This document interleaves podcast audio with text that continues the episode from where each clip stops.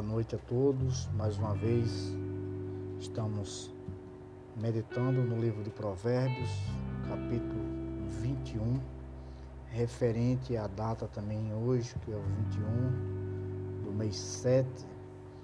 E o capítulo 21, o último versículo desse capítulo é o capítulo é o verso 31, que diz: O cavalo prepara-se para o dia da batalha mas a vitória vem do Senhor.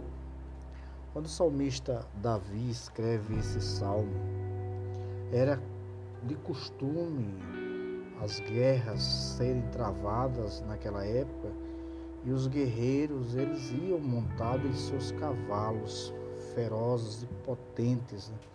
Não existia hoje o arsenal bélico que existe de carros, tanques de guerra, de, de todo o aparato de, de guerra para se enfrentar países.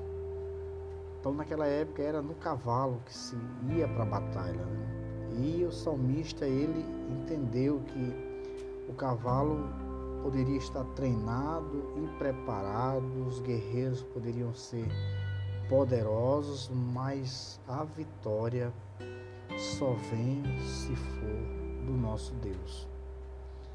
A gente travamos nossas próprias guerras todos os dias. Há pessoas que lutam a vida toda para se libertar de vícios. É uma guerra. Há pessoas que lutam para se livrar da prostituição. É uma guerra. Há pessoas que lutam para se livrar da mentira é uma guerra também. Há pessoas que lutam para manter seu relacionamento, seu casamento. É uma guerra também. Há pessoas que lutam a vida inteira com problemas de saúde. Também é uma guerra.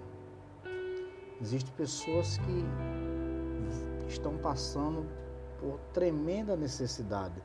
Também é uma guerra nós temos que olhar o que é que nos aflige todos os dias, o que é que nos traz preocupação todos os dias, o que é que tem nos tirado a nossa paz todos os dias.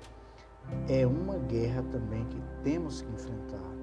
Então nós temos que entender que a vitória vem do Senhor. É Ele que nos ajuda diante das adversidades. Na história de Israel, conta-se que um rei dos filisteus estava afrontando, desafiando o exército de Israel, zombando dos seus, seu rei e dos seus guerreiros. E por 40 dias eles estavam desafiando aquele exército. Até apareceu o jovem, inexperiente Davi mas ele tinha a sua confiança no Deus de Israel. E ele foi até o, o rei de Israel, o rei Saul, e pediu para lutar e enfrentar aquele, aquele gigante.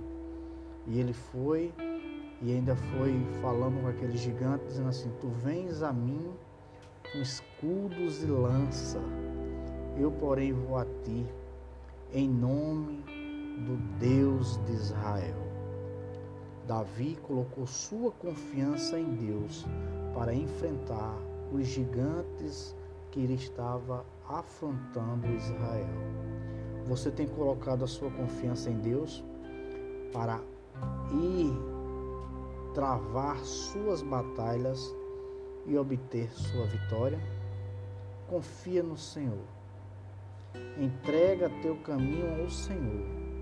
Confia nele e o mais ele fará.